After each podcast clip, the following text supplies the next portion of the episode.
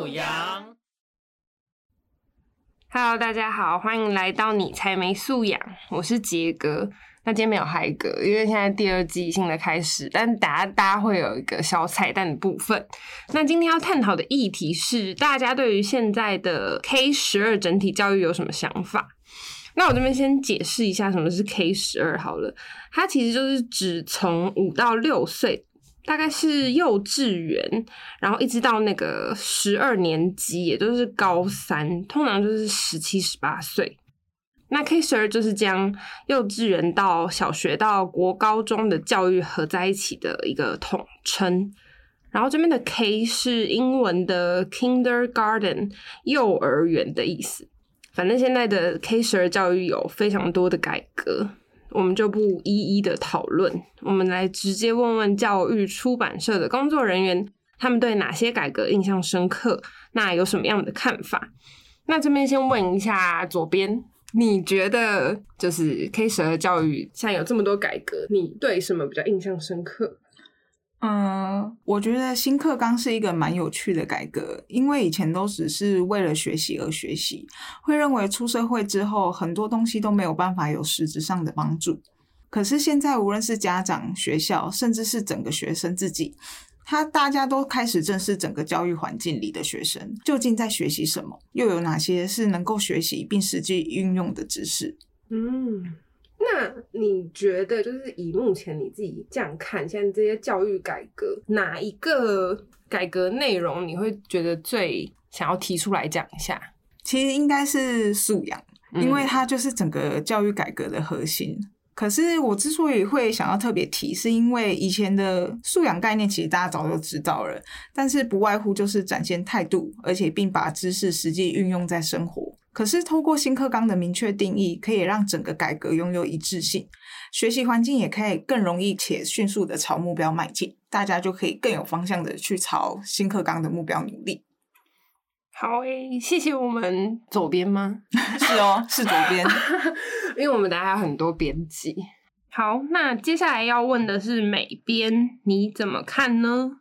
嗯，我觉得以前的教育方式跟现在的比起来，以前的更多都是那种填鸭式的教育，都是为学而学、为背而背的知识，所以让人觉得对学习感到很乏味。但是现在的学习导向，因为加入了刚刚前面的编辑讲的素养。更多让学生发展自身的潜能，还有阅读能力，我觉得是很好的方向。何况是现在是快速、简洁又没有耐心的时代，要能培养好的阅读习惯，真的是一件很困难的事情。所以能在正规教育上培养这样的习惯，我觉得是蛮棒的。哇，这样听起来你自己应该是一个比较急性子、没有耐性的人。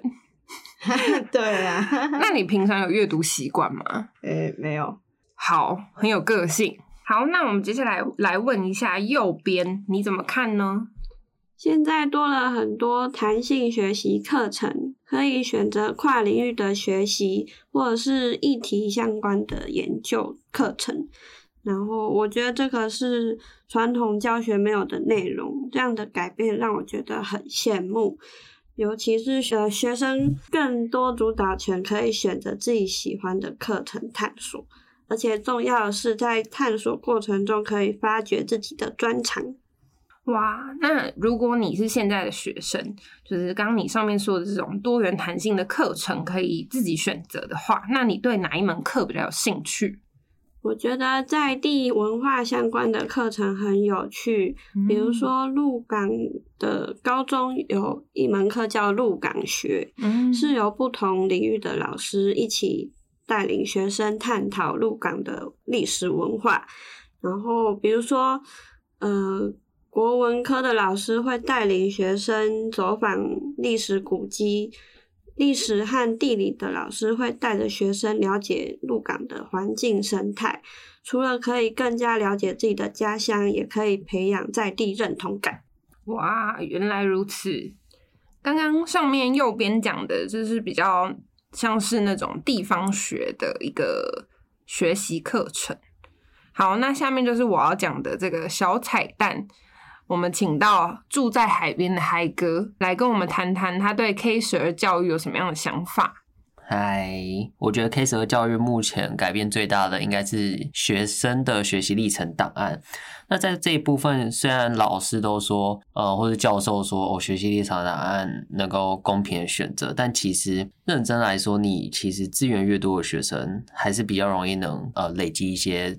实力，或是累积一些资料的。那另外，从教师的方面来看，教师的整体能力其实呃需要更精进，包括以后共备情形会更多。而且以现在的状况来说，还是属于课上不完的状态。哇，你回答的角度很全面呢。就针对你资源多，你刚上面说资源多的学生发展的更好，我觉得这个部分就真的是一个人生下来就是不平等的。谢了，我也想要当富二代，我也想要啊，怎么样？好啦，那你刚刚下面有说到，就是共备的课程会越来越多嘛，但是教师的能力还是不足。那你觉得教师能力不足这个部分，主要的原因是什么？因为我觉得，就新的高中课程来讲。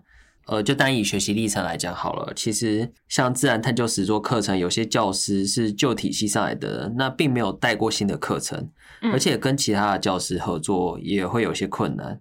这样的话，就必须由教育部或者学校再给那些老师额外去上新的课程，去理解那些跨领域教学呃到底代表什么意义，以及该怎么做。嗯，真的有一些那种比较资深的教授，他们就会。拒绝吸收新的一些东西，真的是这样。好，接下来是我们来自横素养的蛋边。我觉得 K 十二教育跟以前学校教育最大的变化有两个，就是现在的学校课程变得更多元了。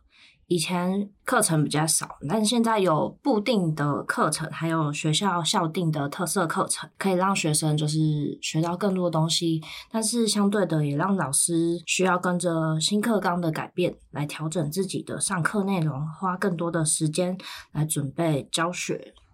然后第二个，我觉得这是最大的变化，就是学习历程档案的出现。嗯，我上大学的时候还没有学习历程档案，那时候还是需要制作备审资料，然后备审资料就是根据各大学学系来制作符合那个学系的资料，然后附上一些个人的作品。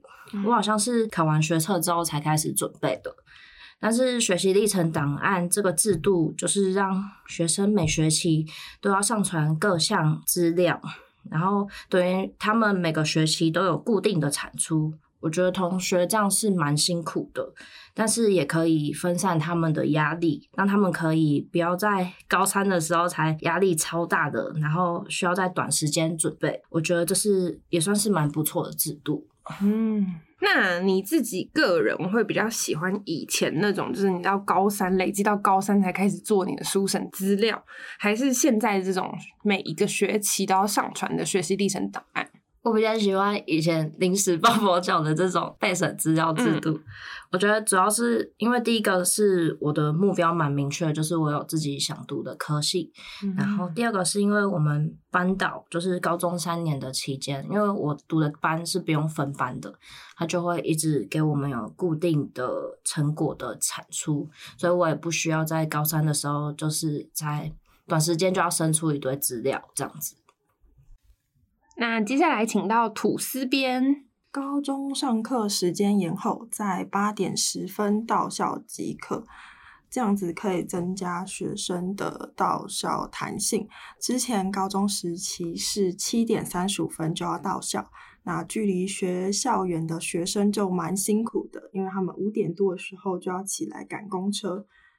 诶，那你觉得改到八点十分上课有什么好处或是坏处？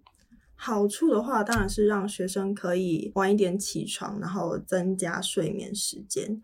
坏处的话，就是老师会觉得学生很容易会迟到，这样。嗯，这让我想到我很常做剪影的时候，就是但我其实是八点半上班，但我还是很常碰到学生。那接下来是蹲路边，嗨，大家。像现在 K 十二教育让我比较印象深刻的是，教育部取消高中生强制早自习的规定，像学生不用再赶七点三十分到教室，而且老师也不可以在早自习的时间安排考试。现在取消强制早自习之后，可以自己选要睡饱一点。第一节课前再到教室，或者是照常在七点半到教室自习。那我的印象中，其实以前早自习的时候都在考试，很少真正有自己的时间可以复习想要加强的科目。所以个人觉得这项改变还不错，让学生在忙碌的上学生活里面拥有自己可以安排时间的弹性，也可以提早训练呃学生自己的时间规划力。哇，我觉得你回答的非常完整，就是现在自由学习、多元发展的风气越来越被提倡。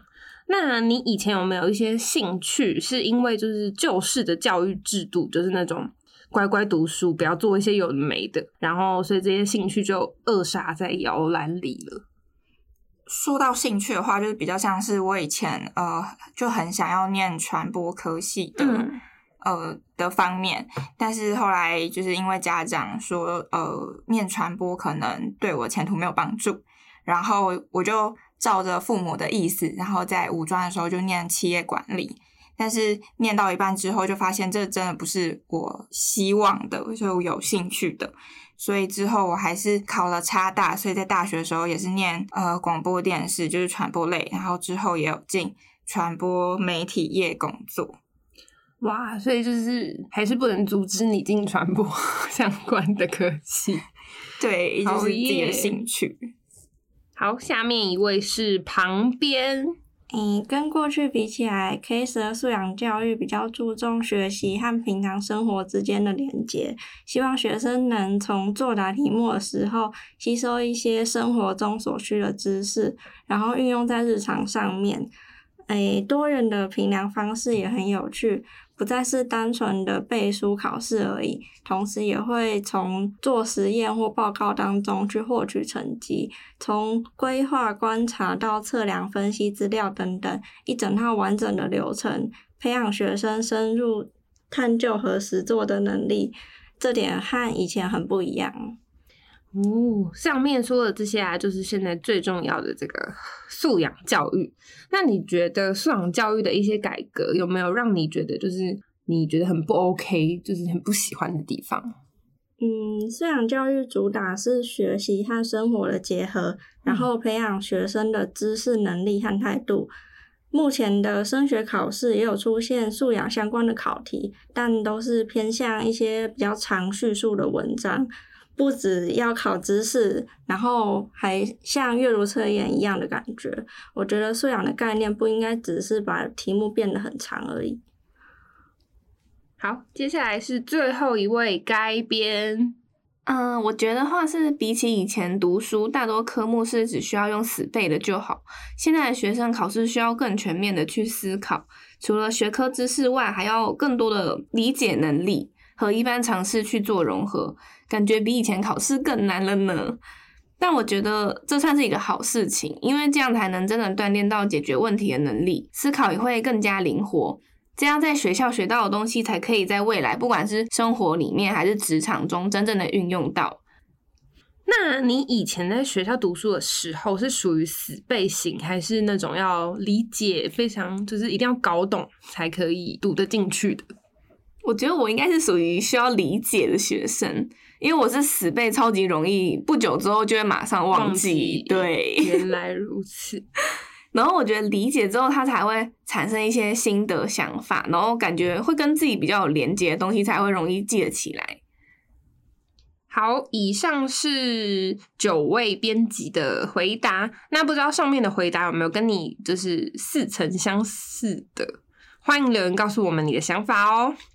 我自己认为素养观念确实是一个还不错的政改革政策，但对于越来越长的文章，我其实也不太能理解，就会让我想到那时候去考多译的时候，因为多译要在有限的时间内，然后读完那些很长很长的阅读测验，觉得除了要非常会抓重点以外，还要有那种迅速理解文本的能力。好吧，那今天先到这边。下一期的主题是如何，换句话说，让家长更理解核心素养是什么。大家知道那个核心素养就会讲到三面九象图吧？那个三面九象图看起来就有点复杂。好，那我们下次见喽，拜拜。